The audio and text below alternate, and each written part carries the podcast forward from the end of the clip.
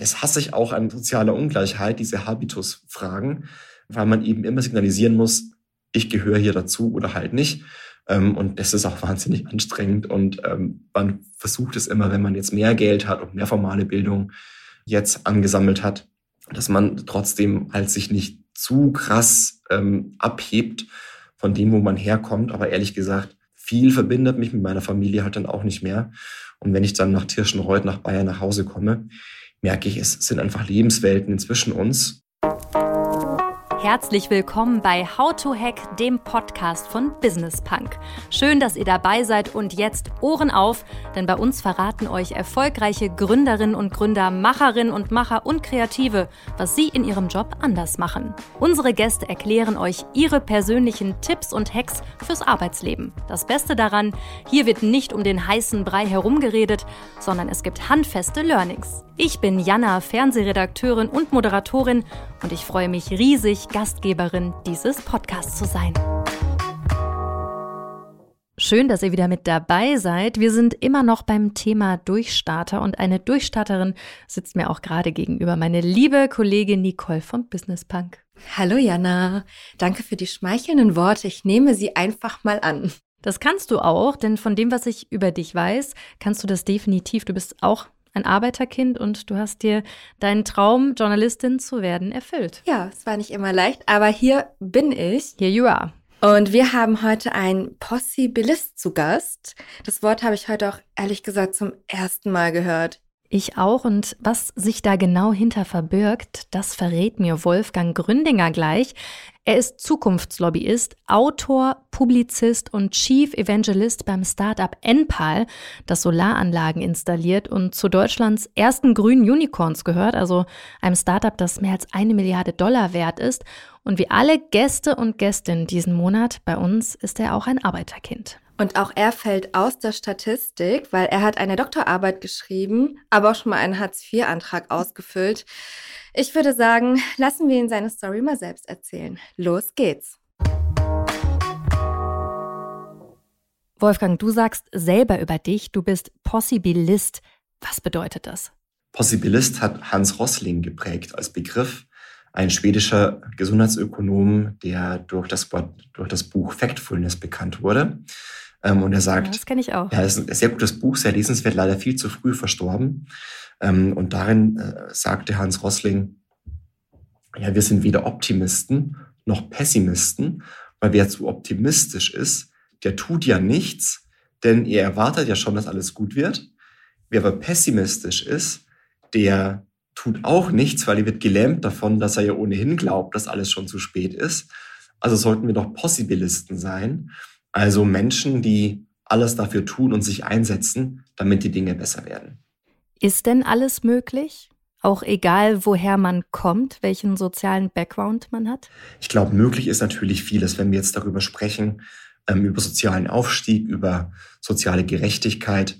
Ähm, dann auch da ist dann natürlich viel vorstellbar.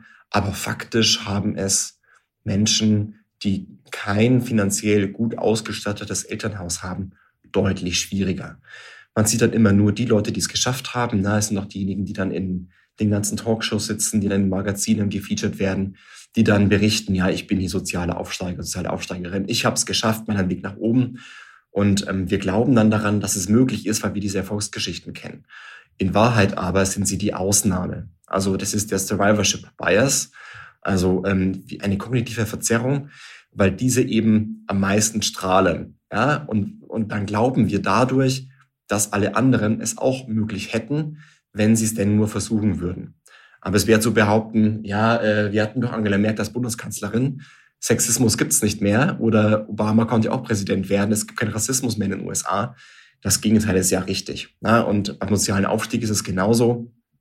Nur weil es einige äh, mit Glück, mit harter Arbeit, oft mit einer Mischung von beiden, ähm, ähm, ja in die oberen Sphären der finanziellen Verteilung schaffen, heißt das ja nicht, dass die Gleichheit für alle da ist und dass die Chancen für alle gleich sind. Ähm, und deswegen müssen wir daran natürlich arbeiten, das auch besser zu machen und ähm, immer auch von den Armen auszugehen äh, und von deren Lebenswelt auszugehen und nicht von denjenigen, die durch Glück oder Fleiß es nach oben geschafft haben. Was war es denn bei dir? Glück oder Fleiß? Oder beides? Du bist ja eigentlich das beste Beispiel für all das, was du gerade beschrieben hast. Die Person, die strahlt, die es geschafft hast. Die, die Zeitschrift Handelsblatt hat dich zum Beispiel 2009 zu den Top 30 unter 30 gekürt. Und der jungen Elite Deutschlands, die Zeitschrift Kapital, nahm dich zweifach zu den Top 40 unter 40 auf und, und, und. Ich könnte da jetzt noch lange weitermachen. Was war es denn bei dir? Das war tatsächlich ähm, sehr viel, also beides. Sehr viel Glück und auch sehr viel Arbeit. Ich war auch als Jugendlicher extrem nerdig unterwegs ähm, ganz einfach deswegen, ich hatte weder Freunde noch Hobbys, ähm, bei einer armen Familie aufgewachsen. Und so flüchtete ich mich einfach ins Bücherschreiben. Und das wurde meine neue Welt. Da brauchte man nicht mit Menschen interagieren. ja, also soziale Interaktion war nicht so mein Fall. Ähm, und damals gab es eben noch wenige junge Menschen, die überhaupt sich für, für Politik interessierten, die Bücher schrieben. Das war damals schon sehr, sehr speziell. Und so kam ich eben über dieses nerdige Hobby des Bücherschreibens und des sich für Politik interessierens dann in, naja, in die, in die Zeitungen, ähm, zu Talkshows eingeladen. Also ich war ja dann auch zwei, dreimal bei Maybrit Illner gesessen. Ähm, und so war das schon eine Kombination aus, aus Glück und Fleiß. Ich meine auch, da, dass so ein Verlag sagte, ja, wir machen das jetzt mit deinem Buch, war ja auch nicht, ja, war ja auch nicht normal. Ja, hätte ja auch sein können, dass der Verlag sagt, nee, der hat noch nicht publiziert, der ist irgendwie Anfang 20, der hat keine Ahnung von dem, was er da tut. Ähm, man wurde damals ja als Jugendlicher auch noch nicht wirklich ernst genommen, hat sich ja seitdem fundamental gedreht. Das war damals noch nicht normal und völlig außergewöhnlich. Und daher war es schon eine Kombination aus den beiden Sachen. Hätte denn der kleine Junge aus einer Kleinstadt namens Tischenreuth nahe der tschechischen Grenze damals damit gerechnet, wo du jetzt heute stehst? Also lass uns ein paar Jahre mal zurückgehen und wirklich in deine Kindheit, ähm, was dich geprägt hat, wie deine Startchancen waren. Also auf gar keinen Fall. Ähm, dieses Ganze irgendwie so mit ja Oxford und, und Reisen und keine Ahnung, na, das war alles für mich eine ganz andere Welt. Ähm, bei mir zu Hause hieß es immer, wenn ich irgendwas wollte, ja, wir haben noch keinen Geldscheißer zu Hause. also, hm. äh, also du, du lebst in einer Umgebung, andauernder Knappheit. Alles ist immer knapp. Ähm, und du musst bodenständig sein. Ja? Das andere, was die anderen tun, ist auch nichts für uns. Ähm, einmal kam ich von einer Bekannten nach Hause, die in einem Haus wohnte. Dann habe ich über dieses Haus erzählt und meine Mutter sagte dann, ah, ja, so ein großes Haus möchte ich gar nicht haben, da müsste ich ja so viele Fenster putzen. Ja, also die Idee, dass man mhm. dann jemanden hat, der für dich die Fenster putzt, ähm, auf die Idee kommt man gar nicht, weil diese Lebenswelt ist so eine fundamental andere. Das ist krass. Und solche Geschichten habe ich wirklich tausende zu erzählen, wie ich halt so völlig, ja, äh, völlig sozial unfähig mich da äh, so von, von kleiner Einsicht zu kleiner Einsicht hangelte. Also ich dachte auch jahrelang, dass das Rucola Löwenzahn ist, weil ich dachte, das sieht aus wie Löwenzahn. Und dann war okay, die krass in dem Restaurant, da kriegt man Löwenzahn zu essen. Ich war da völlig überzeugt davon, ja. Ähm, äh, bis, bis ich rausfand, ja, okay, es heißt Rucola und ist tatsächlich ähm, essbar quasi. Ähm, und zwar ähm, macht man da so eine Soße drüber, die sah für mich aus wie Schokoladensoße. Also dachte ich mir, krass, ja, so ein Löwenzahn mit Schokoladensauce und ich glaubte wirklich daran. Ähm, natürlich war es Balsamico, aber ähm, solche Dinge erlebt man ja die ganze Zeit, wenn man aus einer armen Familie kommt und in andere Kreise, die einfach mehr Geld haben, ähm, die mehr formale Bildung haben, da hineinstößt. Und ähm, da muss man wirklich dauernd aufpassen, in kein Fettnäpfchen zu treten, ähm, nicht irgendwie versehentlich was Falsches zu sagen, seine Unwissenheit und seine, seine einfach das, ich passe hier nicht her, ähm, äh, einfach nicht, nicht, nicht versehentlich äh, offen zu legen, äh, weil man ja auch tatsächlich da nicht hinpasst. Man gehört halt nicht dazu, zu diesen Kreisen. Man hat ganz bestimmte Verhaltensmuster, ganz bestimmte Wörter, die man sagt. Äh, natürlich sieht man auch anders aus, hat andere Kleidung er verhält sich anders. Ähm, also man ist einfach wahnsinnig nervös die ganze Zeit und muss unglaublich viel Energie darauf verwenden, dass man da nicht negativ auffällt. Und das hasse ich auch an sozialer Ungleichheit, diese Habitus-Fragen, weil man eben immer signalisieren muss, ich gehöre hier dazu oder halt nicht. Ähm, und das ist auch wahnsinnig anstrengend. Und ähm, man versucht es immer, wenn man jetzt mehr Geld hat und mehr formale Bildung, jetzt angesammelt hat, dass man trotzdem halt sich nicht zu krass ähm, abhebt von dem, wo man herkommt. Aber ehrlich gesagt, ähm, viel verbindet mich mit meiner Familie halt dann auch nicht mehr. Und wenn ich dann nach Tirschenreuth, nach Bayern nach Hause komme, merke ich, es sind einfach Lebenswelten inzwischen uns und ähm, wir haben kaum noch Themen, über die wir sprechen können. Und es bewegt mich dann doch schon sehr, dass man sich so weit entfernt ja, von seiner Familie tatsächlich sogar, ähm, einfach nur, weil man mehr Geld verdient und halt an der Uni war. Das ist schon immer wieder ähm, ja auch für mich ein, ähm, ja, fast schon schockierend zu sehen, ähm, dass einfach sich die sozialen Lebenswelten so eklatant unterscheiden. Aber was würdest du sagen, wer ist jetzt schuld daran? Also ist es diese Abgrenzung zwischen den zwei Welten? Jetzt hast du ganz am Anfang gesagt, deine Mutter hätte auch gesagt, wir gehören da gar nicht hin. Das ist jetzt nichts für Leute wie uns oder ist es die, die Oberschicht in Anführungsstrichen, die sagt, ihr gehört nicht zu uns? Das ist eine schwierige Frage. Also ähm, wenn man wenig hat, gibt man sich ja irgendwie mit dem zufrieden, was man hat, weil man einfach weiß, der Aufstieg ist unmöglich bis maximal unwahrscheinlich. Und weil man ohnehin ja sich gar nicht in seinen kühnsten Gedanken vorstellen kann, wie die Mittelschicht und die erst recht die Oberschicht so lebt äh, und auch etwas Angst oft davor verspürt, ja, so ein Flughafen ist zum Beispiel, ist halt richtig groß, ja, da findet man sich nicht zurecht. Ähm, gute Restaurants, man versteht die Speisekarte ja gar nicht, man weiß auch gar nicht, wie man sich verhält. Da geht man erst gar nicht hin. Ja, also man, man mhm. grenzt sich ja ganz automatisch schon ab von denen da oben. Ja, das ist ganz normal, weil man sonst einfach nicht, ja, ähm, einfach auch verzweifelt und zerbrechen würde. Oder auf die Revolution einfach auf die Straße gehen würde und eine Revolution macht vielleicht, ich weiß nicht. Aber das ist natürlich, also vielleicht ist die erste Strategie die, ähm, die einfachere und aussichtsreichere, by the way. Und dann natürlich grenzen sich auch die Reicheren von den unten ab und gerade die Mittelschicht, die verunsichert ist, die tritt ja erst recht nach unten. Also die, die schon was haben und die, die Angst haben, diesen Status zu verlieren und nach unten abzurutschen, genau die grenzen sich umso mehr nach unten ab, weil sie sagen, ja, die da unten, die sind faul, die, ähm, die wissen nicht, die sind dumm, ähm, die verdienen zu Recht kein Geld, die sind arbeitslos aus eigener Schuld und so weiter. Ja?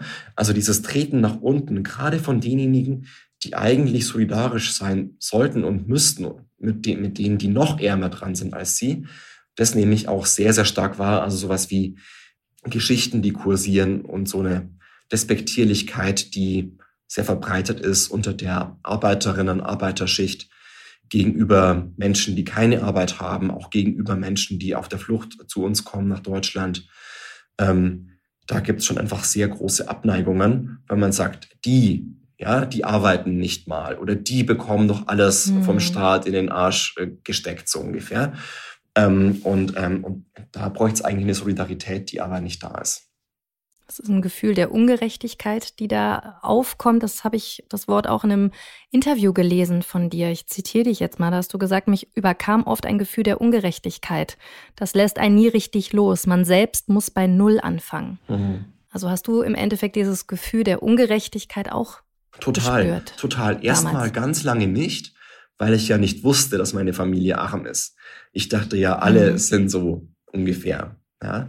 Ähm, und wie heftig dann die Unterschiede dann doch sind, merkt man erst im Laufe der Zeit.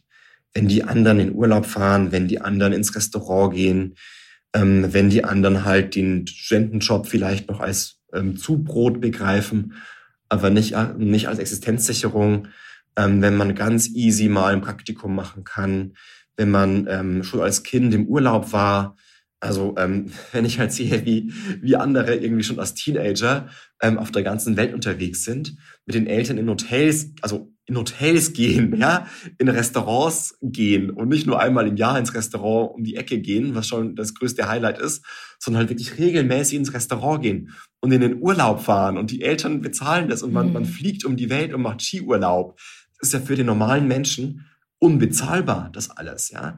Ähm, aber weil eben die Mittelschicht ähm, das alles macht und deren Freunde das auch alles machen ähm, und die noch Menschen kennen, die noch reicher sind als sie, glauben sie, das ist normal. Ist aber halt nicht normal. Die meisten Menschen können es sich nicht leisten, in den Urlaub zu fahren ähm, und geschweige den Skiurlaub zu machen oder Praktika in London oder wo auch immer zu absolvieren. Das ist alles einfach unvorstellbar.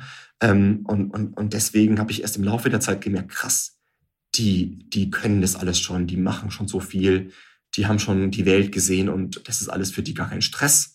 Und man selbst kann natürlich formal das auch alles tun, aber es liegt dir einfach nicht im Blut, es ist nicht normal.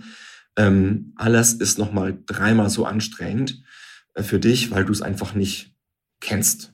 Ja, du hast damit bisher noch keine Berührung gehabt und es ist für dich einfach erstmal eine unglaubliche mentale Anstrengung, ganz abgesehen davon, dass du auch die finanzielle Sicherheit gar nicht hast. Obwohl das für dich dann so anstrengend war oder doppelt, dreifach so anstrengend wie für andere, warst du trotzdem super ambitioniert. Also du hast noch vor dem Abi, du hast es eben schon gesagt, dein erstes Buch geschrieben. Du hast nach dem Abi einen Master in Politik und Sozialwissenschaften mit 1,0 gemacht und hinterher noch promoviert. Du hast Zwischenstationen in Regensburg, Berlin, Santa Cruz und Oxford gemacht. Wie krass anstrengend war das denn? Und wie, also wie hast du das hinbekommen? Ich sage auch immer, man kann auch oft nur das werden wollen, was man auch sieht. Also die zweite Frage direkt hinterher, wie wichtig sind auch so Menschen wie du Vorbilder? Ja, ähm, ich glaube, es kam ganz viel Glück dazu. Also zum Beispiel, dass ich nach Oxford gegangen bin. Das war einfach nur durch ein Stipendium durch Google möglich, die mich dann in dieses Programm damit reinbuxiert haben. Ja, also einfach. Aber war es Glück oder war es, dass du einfach klar, hart gearbeitet man, hast ja, und dass sie dich gesehen haben? Genau, harte Arbeit, aber auch die Sichtbarkeit entfalten. Mhm. Also es gibt wahnsinnig viele Menschen, die arbeiten extrem hart, aber keiner bekommt's mit. Ja, also mhm. ähm, ich habe mal ein Video gesehen von von einem Straßenmusiker ähm, in der Metrostation in Washington D.C. Der hat da Geige gespielt und hat halt nach einer halben Stunde ein paar Dollar zusammengesammelt. Allerdings war das gar kein konventioneller Straßenmusiker, sondern es war ein ganz berühmter Violinist, einer der berühmtesten Violinisten der ganzen Welt. Ähm, seine Konzerte sind ausverkauft, Leute zahlen da Hunderte von Dollar, um dahin zu gehen. Das Instrument, auf dem er spielte, war so eine Stradivari, die, keine Ahnung, hunderttausende Dollar, wenn nicht eine Million oder so wert war. Und der stand da halt in dieser Metrostation in Washington DC und kein Mensch hat ihn wahrgenommen. Also mhm. harte Arbeit, wenn du wirklich was kannst, es zählt überhaupt nicht, wenn es keinem auffällt. ja, also, also Ausrufezeichen. Ausrufezeichen. Mhm. Ja, und, und deswegen kommt immer die Sichtbarkeit dazu, kommt immer auch eine Portion Glück dazu und eine Portion Inszenierung dazu. Und deswegen sind Netzwerke auch so wichtig, weil du Menschen brauchst, die dir helfen, die dich kennen, die es gut mit dir meinen. Mentorinnen und Mentoren oder einfach nur, einfach nur so äh, einfach nur, ja genau, Freundinnen und Freunde, Bekannte, die, ähm, ähm, die dir helfen können, den nächsten Schritt zu tun. Ähm, aber klar, es ist natürlich auch immer sehr viel harte Arbeit mit dabei. Würdest du sagen, dass du immer noch Nachwirkungen ähm, von deiner sozialen Herkunft auch jetzt in deinem Beruf hast? Also wie macht sich das immer noch mhm. bemerkbar? Na klar, immer noch. Das, wenn man da die Antennen immer noch richtig hat, dann bemerkt man das jeden Tag. Ja, also Menschen, die irgendwie, ähm, die keine 20 sind und, ähm, und halt schon so ein unglaubliches Selbstbewusstsein haben, für die es irgendwie ja normal ist, dass sie ähm, im Unternehmen tätig sind und auch aufsteigen und auch genau wissen, was sie wollen und auch kein Problem haben, die richtigen Wörter zu finden, wenn sie kommunizieren. Ähm, die fließend Englisch sprechen, die in Oxford vielleicht schon sind oder waren oder in anderen Elite-Universitäten der Welt. Ähm, also das, das merkt man schon immer noch jeden Tag, wenn man die Antennen immer noch richtig aufgestellt hat. Ähm, und das belastet mich schon gelegentlich mal noch. Ja, äh, Wann also, denn? Äh, ich bin eigentlich ein sehr entspannter Mensch geworden. Ja, ähm, bin nicht so militant, wie ich es vielleicht mal war, ähm, mit, mit meinem Kampf für soziale Gerechtigkeit. Ähm, setze mich jetzt vor allem ein für Solarenergie bei unserem Solar-Startup Enpal und sehe hier auch äh, regelmäßig unsere, unsere Leute in der Montage, die halt massive soziale Aufsteiger sind, die halt Bock haben auf Arbeit und die halt jeden Tag auf dem Dach stehen. Aber das auch Investoren. Das, Investoren das mit immer wieder. Geld. Investoren natürlich, die hier ein- und ausgehen, weil wir natürlich sehr viel Geld brauchen für die Energiewende ähm, und natürlich auch Spitzenpolitiker, die hier ein- und ausgehen. Klar sehe ich auch jetzt regelmäßig Leute in einem coolen Berliner Startup, die halt wirklich verdammt jung sind, verdammt viel Verantwortung tragen und es auch gut ist und, und geil ist. Und ich sehe da unglaublich junge Menschen, auch in der Klimabewegung, die halt wirklich was reißen, die wirklich was leisten. und wo ich nur sagen kann, krass, ja, das hätte ich damals nicht gekonnt mit Anfang 20. Ähm, aber klar, viele kommen dann natürlich auch aus, ähm, aus der Mittelschicht, aus der Oberschicht und, ähm, und das ist auch dann cool und gut so. Ähm, die können ja selber auch nichts dafür, dass sie einfach äh, finanziell gut ausgestattetes Elternhaus haben, kann man ihnen auch nicht vorwerfen. Ja? Und dann machen sie wenigstens was Sinnvolles damit, nämlich Energiewende starten und Klimabewegung starten. Das ist ja auch ähm, extrem hilfreich für alle anderen. Ähm, nur bei ein, zwei Leuten merkt man wirklich, sie reflektieren gar nicht, wo sie herkommen und dass sie privilegiert sind. Und dann steht man halt daneben so als Arbeiterkind und ähm, hat sich alles hart erarbeitet. Ähm, und dann ist es natürlich schon bei diesen einzelnen Personen, sage ich mal, ja, die man dann so trifft, ähm, schon nochmal, da merkt man schon so, oh, du, du merkst es gar nicht, wie, wie gut behütet du aufgewachsen bist und hast da gar keine soziale Antenne dafür. Das ist dann schon was, was mich dann immer sehr ärgert. Jetzt hast du ja gerade Enpal schon angesprochen. Du wurdest ja damals angerufen von dem Gründer Mario Kohle, der gesagt hat, wir wollen dich, du musst zu uns kommen, wir brauchen dich der ist selber Arbeiterkind. Mhm, richtig. Ja. War das entscheidend? Ja. Also äh, ich glaube, es hat deswegen ganz gut harmoniert, weil ich habe ja. erstmal gesagt, du, ich kenne dich nicht, ähm, was willst du? Enpal nicht. Das war, vor, das war vor zwei Jahren, da war Enpal noch eine kleine Firma. Wir sind da heute ähm, Marktführer für Solarenergie. Das war damals ja ähm, noch nicht so. Ihr seid das erste ähm, Green Tech Unicorn Deutschlands. Richtig, genau. Ja. Also richtig erfolgreich und das war damals noch eine kleine Firma vor zwei Jahren. Und ruft der Mario Kohle, der Gründer von Enpal, mich an und ich sage erstmal nein. Ja, was willst du von mir? Ich habe hier einen, einen guten Job. Ich war damals ähm, beim Start bei der Bundeswehr, bei der digitalen Eliteeinheit der Streitkräfte und hatte den Auftrag, die Streitkräfte zu digitalisieren. Ähm, und, und, ich sagte so, nee, komm, ich habe hier meine Mission gefunden. Ähm, aber ich glaube, wir haben uns genau deswegen so gut verstanden, wir beide Arbeiterkinder waren. Und das merkt man auch in dieser Firma jeden Tag, diese, ähm, diese Bodenständigkeit, diese Bodenhaftung. Ja, dass es so ein krasses, geiles, mega cooles, hipper Startup ist, aber auf der anderen Seite halt auch so fundamental bodenständig, nicht abgehoben, nicht irgendwie ähm, aufs schnelle Geld oder auf Oberflächlichkeit oder auf Marketing-Gags abhebend, sondern einfach ähm, mit viel Disziplin, mit viel harter Arbeit, ohne dass die Gründer dauernd auf der Bühne stehen müssen und so marktschreierisch ähm, sich selber feiern müssen. Ganz im Gegenteil, die Leute arbeiten alle wirklich sehr hart und viel im Hintergrund und müssen es nicht irgendwie marktschreierisch groß rausposaunen. Und ich glaube, nur mit der Einstellung, nur mit, nur mit dieser, nur mit diesem Blick auf die Welt ist man auch so erfolgreich geworden, wie man es ist.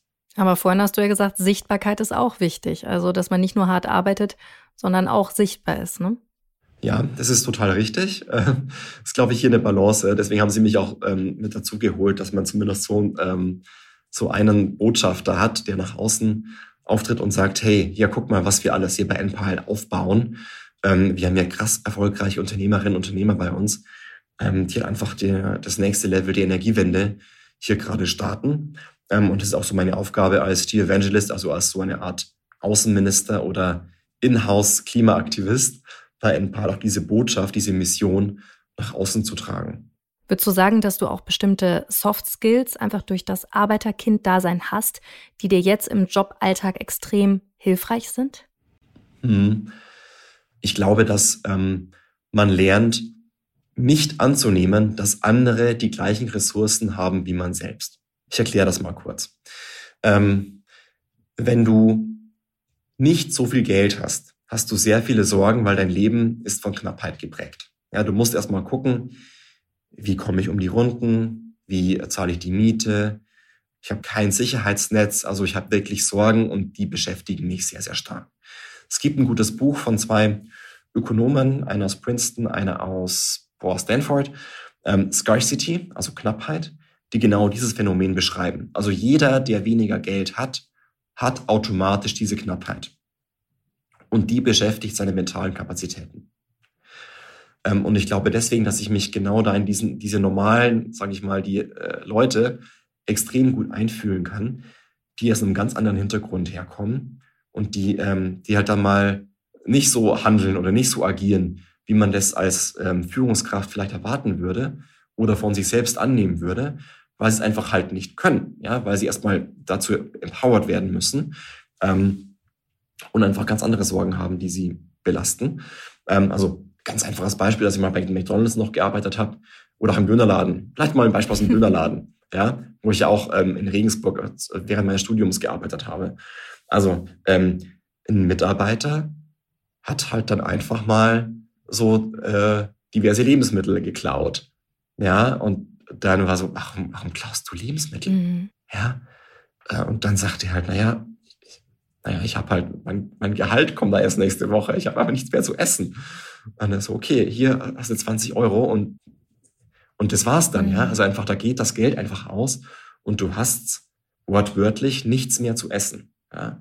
Und das war dann der, also das war, war dann einer der besten Mitarbeiter, aber halt ähm, sein erster Lohn kam halt erst dann halt ähm, drei Tage später, als er anfing. Aber er hatte halt einfach nichts mehr zu essen. Ja, und was macht man dann in solchen Situationen? Ähm, und andere hätten ihn vielleicht rausgeschmissen, ja, klaut schon am dritten Tag. Was soll das? Ähm, aber ähm, wenn man da wirklich dann mit den Leuten redet und begreift, woher die kommen, was für Probleme die haben, ähm, dann funktioniert das viel besser. Ist das auch etwas, was du jetzt Führungskräften raten würdest? Also was können Führungskräfte tun, damit sich Arbeiterkinder auch einfach besser aufgenommen fühlen oder wohler fühlen? Ähm, ja, äh, auch eine knifflige Frage, weil man, also man will jetzt auch nicht irgendwie äh, Menschen, die jetzt äh, aus dem Arbeiterhaushalt kommen, jetzt auch nicht zu nahe treten, ja, weil, weil sonst heißt wieder äh, vielleicht, ja, äh, man, der, der Gründinger hält ja alle für blöd, ja, ist ja das Gegenteil der Fall. Das ist ja eine ganze soziale Intelligenz, die da, die da mitwirkt, ja. Ähm, man sagt ja dann oft auch, ja, äh, sozial benachteiligt oder, ne? Mm. Das stimmt doch gar nicht, ja. Also, ähm, finanziell. Die sind sozial bevorteiligt. Mm. Die sind genau, die sind finanziell benachteiligt, nicht sozial benachteiligt. Sind eigentlich sozial bevorteiligt, weil sie, weil sie mitbekommen, wie halt das normale Leben so läuft. Ne? Wenn man halt kein Geld hat wenn man, wenn man keinen Zugang zu Netzwerken hat, wenn man keinen Zugang einfach zu finanzieller Sicherheit hat. Und deswegen finde ich, so, finde ich die sozial bevorteiligt ähm, und eben genau das Gegenteil. Und ich glaube, da kann man, da können Führungskräfte auch viel von den Leuten lernen, weil ähm, ja zum Beispiel der normale Kunde bei ganz vielen, ähm, bei ganz vielen Produkten, die im Angebot sind, sind halt dann auch eben Arbeiterhaushalte und eben nicht nur die Akademiker. Ja, und die ganz große Mehrheit der Bevölkerung ist eben nicht finanziell so krass gut ausgestattet. Und ähm, ich glaube, da können eigentlich Führungskräfte sehr viel von ihren, ähm, von, von den Arbeiterkindern äh, mitnehmen, indem sie einfach deren Wissen anzapfen, deren sozialen Habitus anzapfen. Und vor allem sollten Führungskräfte einfach darauf achten, dass sie ähm, einfach auf Augenhöhe kommunizieren, dass sie Feedback-Kultur zulassen ähm, das, glaube ich, ist, ist wahnsinnig wichtig. Mhm. Vor allem in einem Land wie Deutschland, in dem Arbeiterlosigkeit herrscht. Das finde ich ja auch ganz interessant. Nicht mehr Arbeitslosigkeit, sondern Arbeiterlosigkeit müssen Führungskräfte ja auch einfach sich mehr damit beschäftigen. Ja, total. Also ähm, wir bei NPAL haben zum Glück keine Arbeiterlosigkeit. Ja? Ähm, wir haben ja tatsächlich im Handwerk, wir haben ja ähm, eine eigene PV, also Photovoltaik, Montagefirma gegründet, die Enpal Montage Gesellschaft und haben dort bereits über 1000 Handwerker fest eingestellt und qualifiziert zu, zu solaren Fachkräften. Ähm, und das ist wahnsinnig geil, weil wir haben dann eine lange Warteliste von Leuten, die für uns arbeiten wollen, weil die einfach sehen, cooler Job, gut bezahlt ähm, und zukunftssicher. Ähm, viel besser als die Gastro oder wie andere Tätigkeiten, wo man als Klingqualifizierter normalerweise so arbeitet. Also riesige Warteliste für die NPAL Akademie. Und das macht schon Spaß, das zu sehen, immer wenn ich in der Akademie bin, ähm, wo die Leute lernen, wie, wie baut man Solaranlagen auf Dächer.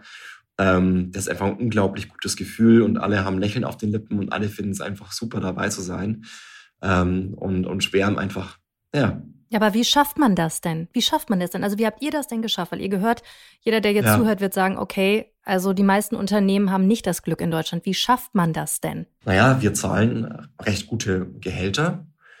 Ähm, also so ein Solarmonteur, der bei uns anfängt, der kriegt ähm, im Schnitt 3000 Euro brutto im Monat.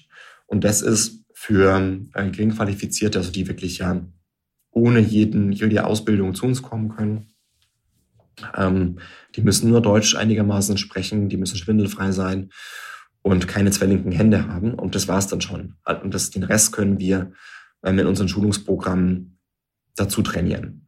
Ja, und die verdienen daher viel besser als in anderen ähm, vergleichbaren ähm, Jobs. Es gibt flache Hierarchien, alles sind per Du, das finden die wahnsinnig super. Und die haben auch bessere Arbeitsbedingungen als sonst so in der Gastro zum Beispiel. Und deswegen kommen halt viele zu uns, die jetzt in der Pandemie gesagt haben, hey, fuck it, ja, ich habe hier äh, keine Jobsicherheit, ich sitze hier quasi zu Hause alleine und kann nichts mehr arbeiten. Da sind also mehr. alle hin. Ich habe mich schon immer gefragt, wo die ganzen Kellnerinnen und Kellner hin sind. Okay. Zu uns, genau. Die bauen jetzt so eine Anlagen. Okay. Ja. Ist doch ganz geil, oder? Also wir haben einen Pizzabäcker bei uns, ja. Köche, ähm, viele so ähm, Rider, also so äh, Fahrradfahrer von, von Lieferheld und Co., ähm, viele Lageristen, also ähm, da kommt schon was zusammen. 60 Nationen, viele aus Syrien, jetzt die ersten aus der Ukraine. Ähm, also extrem viele Leute von überall her, ähm, die jetzt gemeinsam auf die deutschen Dächer klettern und Solaranlagen installieren. Das ist ja echt erstaunlich. Also ich wäre auf jeden Fall raus. Schwindelfrei bin ich nicht. Zwei linke Hände habe ich auch. Also ich wäre auf jeden Fall raus. Ganz kurzer Themenwechsel. Und zwar würde ich gerne noch mal ganz kurz einmal auf dich, auf dich persönlich noch mal zurückgucken. Ich habe nämlich auch gelesen, dass du gesagt hast, dass du dich eigentlich erst so richtig aufgenommen und angekommen gefühlt hast, als du deinen Doktortitel gemacht hast. Und ja, das fand ich, ja, das, das fand stimmt. ich total, ja. total krass. Und da habe ich auch noch eine Zahl gelesen, dass Arbeiterkinder zehnmal seltener studieren als Akademikerkinder und zum Doktorgrad schafft es gerade mal ein Prozent. Also du gehörst zu den ein Prozent. Hm. Ja, das ist krass, oder? Also man glaubt ja nicht, dass alles am Doktortitel hängt und am Doktorgrad hängt, ähm, aber man mhm. wird anders wahrgenommen ja, wenn man diese zwei Buchstaben vor dem Namen hat, auf einmal ist man irgendwie akzeptiert, weil die signalisieren ja, okay, der gehört dazu. Ja? Wenn man ähm, eine E-Mail schreibt, na, dann, dann sprechen Leute ja auch einen dann immer an mit lieber Herr Dr. Gründinger oder sogar am Telefon. Das ist dann ein bisschen seltsam, finde ich. Wir machen das ähm, hier nicht. Ja, nee, Gott sei Dank, Gott sei Dank. Ich finde es auch total seltsam, aber man merkt einfach, dieser Respekt, der dann doch halt so mitschwingt, der aber erst halt dann kommt, wenn man diesen Doktorgrad absolviert hat. Ähm, das ist einerseits komplett, das ist halt komplett bizarr eigentlich, ja, weil einfach der Respekt und die Anerkennung ähm, nicht daran bemessen sein sollte, ob man einen Doktorgrad hat oder nicht. Aber warum hast du ihn dann gemacht? Naja, ähm, das Schreiben liegt mir ja und ich hatte dann drei Jahre Zeit, um mit dem Stipendium der Stiftung Deutschen Wirtschaft, Grüße gehen raus, danke, mhm. danke liebe Stiftung, ähm, ähm, noch diesen Doktorgrad zu machen ähm, und mich in diesen drei Jahren eben die Energiewende zu verschreiben ja, und plus nebenher einfach auch Zeit zu haben für ein paar ehrenamtliche Projekte. Ähm, dann habe ich eben drei Jahre lang geforscht und untersucht, wie die Energiewende in Deutschland funktioniert und habe darin einfach wahnsinnig viel gelernt. Also es hat sich auf jeden Fall ausgezahlt. Und in einem deiner Bücher, die du geschrieben hast, ist auch ein Zitat von dir, wo du sagst, jeder kann zum Held seines eigenen Lebens werden. Wie schafft man es denn als Arbeiterkind, seine Ziele zu erreichen? Jetzt nochmal so zusammengefasst. Der Podcast heißt ja How to Hack. Also was sind deine Tipps und Hacks? Wie schafft man das als Arbeiterkind? Ja, sich nicht unterschätzen und mutig sein ähm, also klar, es, es ist unwahrscheinlich. Ja? Es ist unwahrscheinlich, dass man, dass man das Arbeiterkind den Aufstieg schafft, wenn man das Wort mhm. Aufstieg benutzen will. Ja? Ähm, müssen wir auch mal hinterfragen, welche Wörter wir benutzen. Aber ähm, den finanziellen Aufstieg, ähm, der ist ja unwahrscheinlich. Ja? Aber trotzdem gibt es Möglichkeiten, obwohl das System sehr widrig ist, da weiterzukommen. Also sich nicht unterschätzen, mutig sein, sich Hilfe zu suchen, ähm, Menschen als, als Partner, Freunde, Mentoren zu gewinnen, ähm, auch auf die Netzwerke zurückzugreifen, wie arbeiterkind.de von Katja Urbatsch, wie ähm, Netzwerk Chancen von Natalia Nepomniascha, wie auch diesen Podcast, den ich sehr gut finde, den ich schon seit Jahren immer wieder mal gehört habe. Ähm, Sehr gut. ja, äh, ähm, also ich glaube, Podcasts allgemein sind ja wirklich eine super Quelle von Informationen und vor allem die reingucken, reinhören, ähm, welche Themen gerade aktuell sind.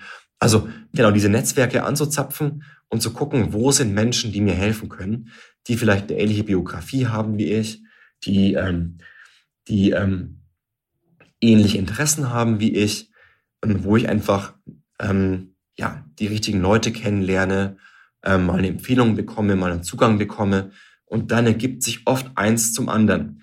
Wie so ein Zinseszinseffekt. Ja, du sparst ganz wenig am Anfang, aber über die Zeit bewirkt der Zinseszinseffekt, dass deine Anfangsinvestition, ähm, die ja minimal war, auf einmal mega groß wird. Und so ja auch mit Netzwerken. Also kennst du einen, kennst du auf einmal ja alle. Ähm, und du kommst dann auf einmal ran an ähm, günstige Wohnungen, da wo du wohnen möchtest, ja, an, an die Job-Offers, die ja oft irgendwie ausgeschrieben sind, aber die du vielleicht gar nicht siehst, gar nicht findest, ähm, weil du da nicht in den richtigen Netzwerken drin bist und so weiter und so fort, ne? die dir mal Dinge zeigen können, beibringen können. Ähm, also äh, ohne, ohne Menschen, die es gut mit mir meinen, hätte ich, hätte ich das nicht geschafft, ähm, vom Arbeiterkind in Tirschenreuth jetzt zum, äh, zur Bundeswehr und dann hier zu NPAL zu kommen. Also da, da waren immer Menschen, die haben mich weiterempfohlen, die haben mir mal eine Tür aufgemacht.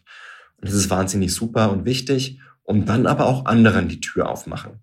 Ja? Also immer auch zurückgeben, was äh, einfach, glaube ich, ja, äh, für, für das Karma wichtig ist aber du weißt ja auch nie, mhm. ähm, wo die anderen hingehen. Und auf einmal sind diese Menschen, denen du die Tür aufgemacht hast, deine wichtigsten Geschäftspartner oder deine wichtigsten anderen Kontaktpersonen äh, an, wegen Dingen, an die du vorher gar nicht gedacht hast. Deswegen wirklich alle Leute ernst nehmen, alle Leute gut behandeln und, äh, und auch gerne Türen öffnen. Hm, ganz, ganz wichtig. Also da hatte ich auch ein Zitat mal gelesen. Wenn du einen Platz am Tisch hast, dann sorg dafür, dass zehn andere auch noch mit an den Tisch kommen können. Ganz, ganz wichtig. Und was würdest du sagen, was wünschst du dir von der Gesellschaft, vom Arbeitsmarkt, von Arbeitgebern? Wie kann es da zu mehr Gerechtigkeit kommen? Dass es eben nicht immer die Ausnahme bleibt, dass Leute wie du es nach oben schaffen? Hm. Also der Diskurs in der Politik und Gesellschaft geht ja häufig wie folgt. Die da keine Arbeit haben, die es nicht schaffen, die sind faul, die sind nicht gebildet, die, denen liegt es an der Qualifizierung. Das ist eine persönliche Schuld. Ähm, und wenn man denen jetzt auch noch hilft, denen zum Beispiel Geld gibt, ja, dann machen die damit nichts Sinnvolles. Also im schlimmsten Falle für Zigaretten, Alkohol oder whatever.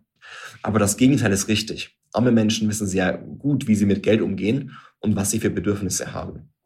Und darüber sollten halt dann Mittelschichtsangehörige nicht die Nase rümpfen und sagen, naja, die, die sind noch nicht so mhm. weit oder whatever. Ja?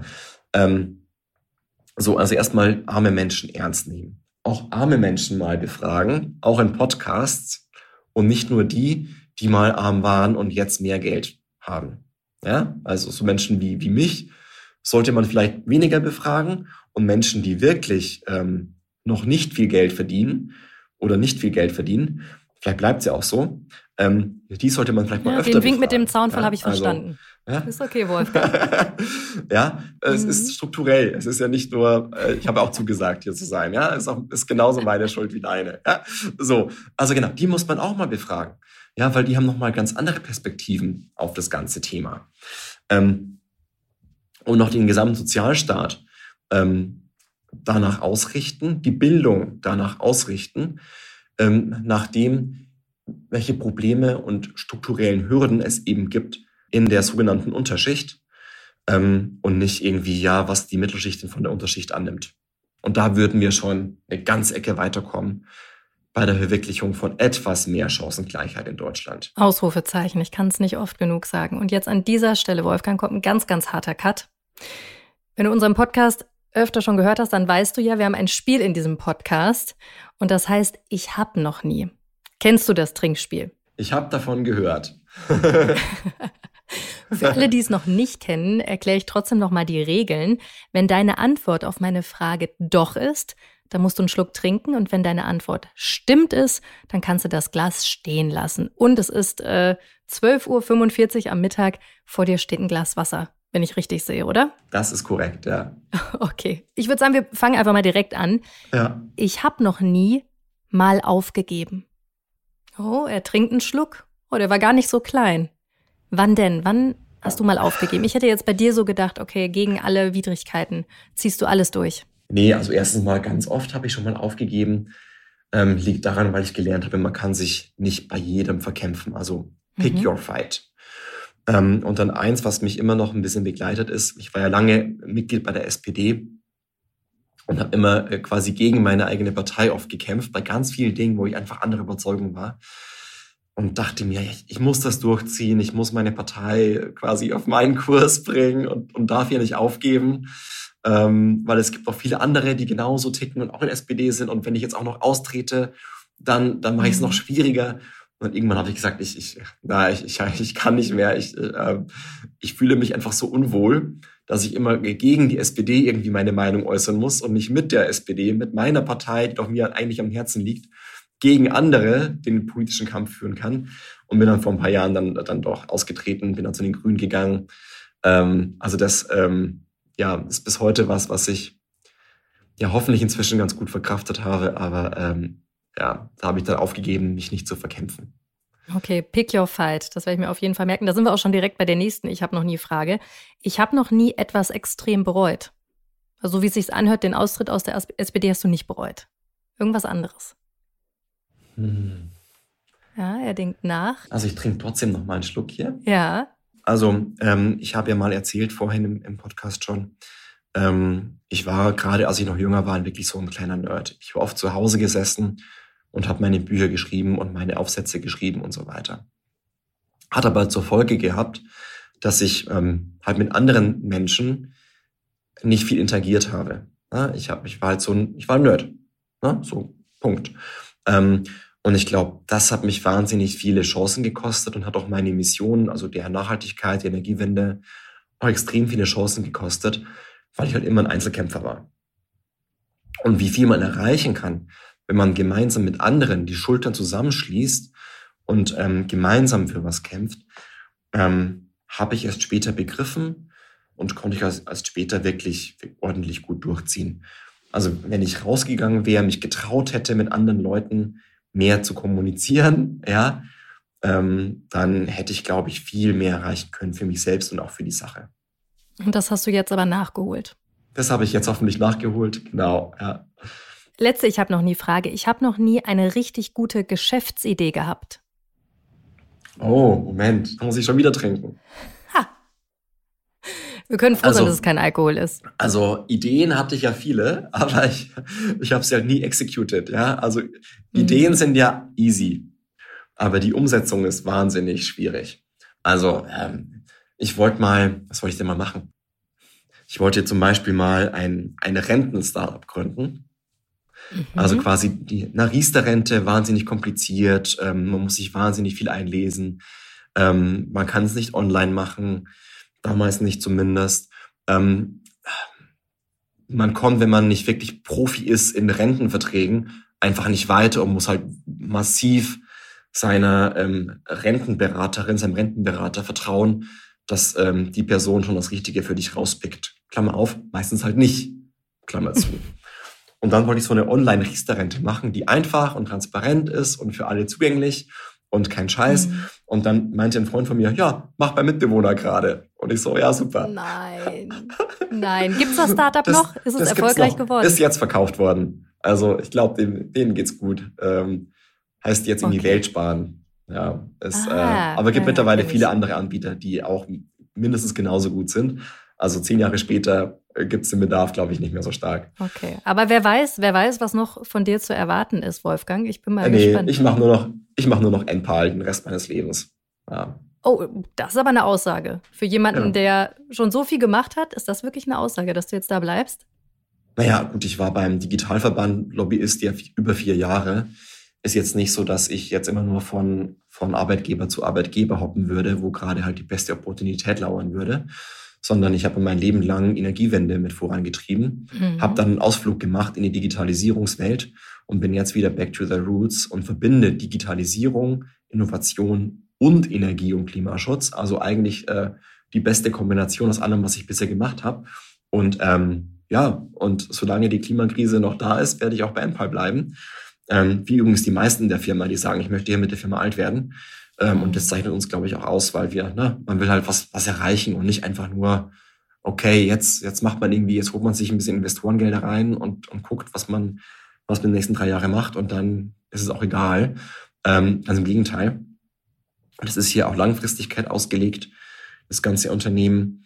Ähm, und äh, wer, nicht, wer nicht ein paar Jahre mindestens dabei bleiben will, der kommt gar nicht erst rein normalerweise, weil das wird schon von dir erwartet, dass du schon ein paar Jahre bleibst.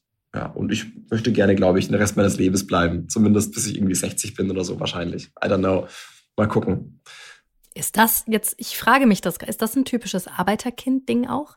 Dass man auch dankbar ist oder dass man dann auch in einem Unternehmen bleibt? Ich glaube, viele bleiben auch. Also die meisten meiner Freunde, die noch in Tirschenreuth leben, die sind halt seit zehn Jahren beim gleichen Arbeitgeber. Mein Bruder, der hat seit er 16 ist, der ist jetzt 40, ist der beim gleichen Arbeitgeber. Ja, also jetzt über 20 Jahre ähm, bei der gleichen Firma. Der ist, Fischzüchter, der ist Fischzüchter, also der, äh, wenn du mal einen Karpfen brauchst, dann gerne melden. Melde ich mich bei dir, auf jeden Fall. ähm, und ich glaube, dass meine Mama genauso, die ging jetzt in Ruhestand mhm. im letzten Jahr. Ähm, die war auch die letzten ja, 20 Jahre mindestens ähm, im gleichen Gemüseladen tätig. Also ähm, man bleibt, glaube ich, dann sehr lange bei den gleichen, beim gleichen Unternehmen, einfach weil man, ja, und warum auch nicht, wenn was stabil ist, wenn was irgendwie, wenn das funktioniert, wenn es läuft, ähm, dann ist man ja froh und ist, ist glücklich und zufrieden. Die Zufriedenheit, glaube ich, ja, die, die Zufriedenheit mit dem eigenen Leben, egal was ist, die zeichnet einen dann schon ganz gut aus. Auch deswegen, weil man sich, glaube ich, gar nicht vorstellen kann, wie, wie viel Geld andere haben und was das einem mit einem macht. Mhm. Ähm, aber ähm, solange man irgendwie gesund ist und ähm, seine Miete bezahlen kann, sind die meisten, die ich, die ich kenne von zu Hause, wirklich einfach äh, zufrieden, wenn es da keine großen Probleme gibt im, im Job. Dann, dann macht man das und macht es gerne und freut sich, dass es einem gut geht. Und um jetzt ganz am Ende nochmal den Bogen zum Anfang zu spannen, wo du ja gesagt hast, du bist Possibilist. Wie optimistisch guckst du denn jetzt in die Zukunft, dass es vielleicht irgendwann Chancengleichheit gibt, dass du nicht mehr zur Ausnahme gehörst? Naja, Possibilist heißt ja, wir müssen es möglich machen. Ja, also wir müssen jetzt mit, mit ähm, mehr Bewusstsein ähm, für diese Klassenunterschiede, ähm, mit einem Kampf für mehr soziale Gerechtigkeit ähm, auch dafür sorgen, dass es etwas mehr Chancengleichheit gibt. Das erledigt sich nicht von selbst, ganz im Gegenteil jetzt durch die fossile Energiekrise, durch die Inflationskrise ähm, und auch durch Covid ist ja nochmal einiges in Bewegung geraten zu Ungunsten der ärmsten Menschen. Na, auch während Covid, ne, die ganzen Mittelschichtsleute, die, die haben halt dann irgendwie sind in ihr Landhaus gezogen ähm, und haben da halt Homeschooling gemacht. Und, und was war mit denen, die halt keinen Balkon haben, die kein Landhaus haben, die mit ihren Kids auf 50 äh, Quadratmetern, 60 Quadratmetern ohne Balkon und ohne Homeschooling ähm, irgendwie leben? Das sind einfach Unterschiede, ja, in dem, wie du mit Krisen einfach äh, resilient umgehen kannst. Und jetzt genauso mit der Inflation. Die einen kümmert es faktisch nicht, ja, weil die gehen immer noch in, in ihre Restaurants, wo sie immer waren und merken das im Alltag null. Und die anderen können halt ihre Miete nicht mehr bezahlen. Ähm, und ja, einfach können nicht mehr kein Essen mehr kaufen. Ja, und, und das ist einfach, das sind zwei Lebenswelten.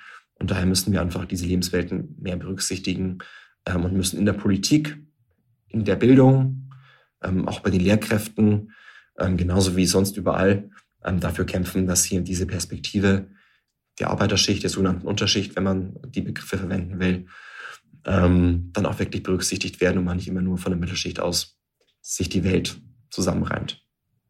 Also ganz, ganz wichtig, da ist noch eine ganze Menge zu tun, um das möglich zu machen.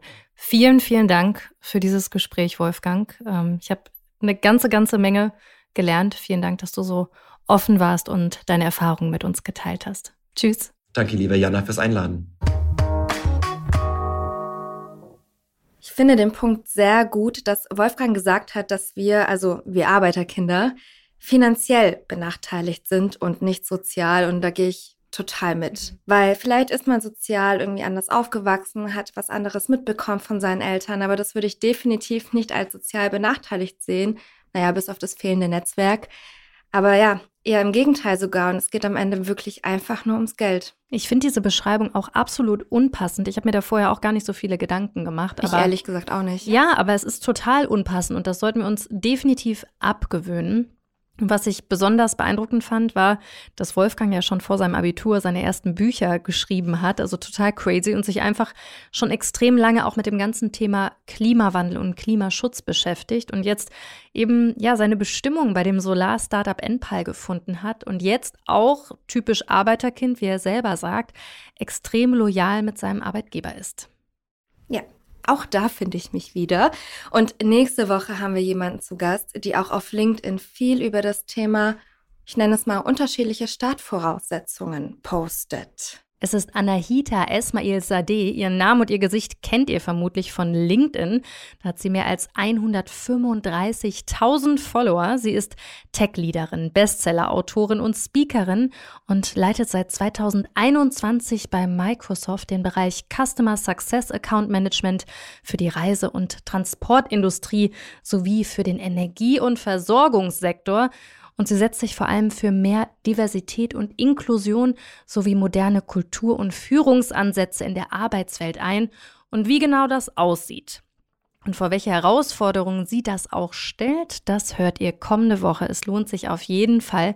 Und wie immer an dieser Stelle freuen wir uns total über euer Feedback, über Kritik, über Anregen, über Lob. Das könnt ihr einfach ganz direkt an uns schicken, gerne direkt an mich bei LinkedIn oder bei Instagram. Da heiße ich genauso wie im wahren Leben. Jana Linke, bis nächste Woche. Lesetipp der Woche. Handwerksberufe werden gegenüber Bürojobs viel zu oft von oben herab betrachtet. Und das ganz zu Unrecht. Auch im Handwerk kann man sich weiterbilden, gut Geld verdienen und unter die Gründerinnen gehen. Deshalb organisiert Cornelia Lutz die Karrieremesse Zukunft Handwerk. Im Interview mit Nicole erklärt sie, wie sich die Handwerksbranche verändert und warum sie auch für Startups so attraktiv ist. Den Beitrag findet ihr auf business-punk.com. Viel Spaß beim Lesen! Das war How to Hack für heute. Ich hoffe, es hat euch gefallen. Immer donnerstags gibt es eine neue Folge.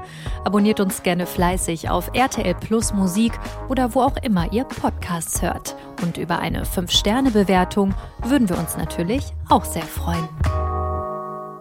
How to Hack ist eine Produktion der Audio Alliance. Host Jana Linke. Redaktionelle Mitarbeit Lucille Garnier und Nicole Plich. Audioproduktion Lia Wittfeld.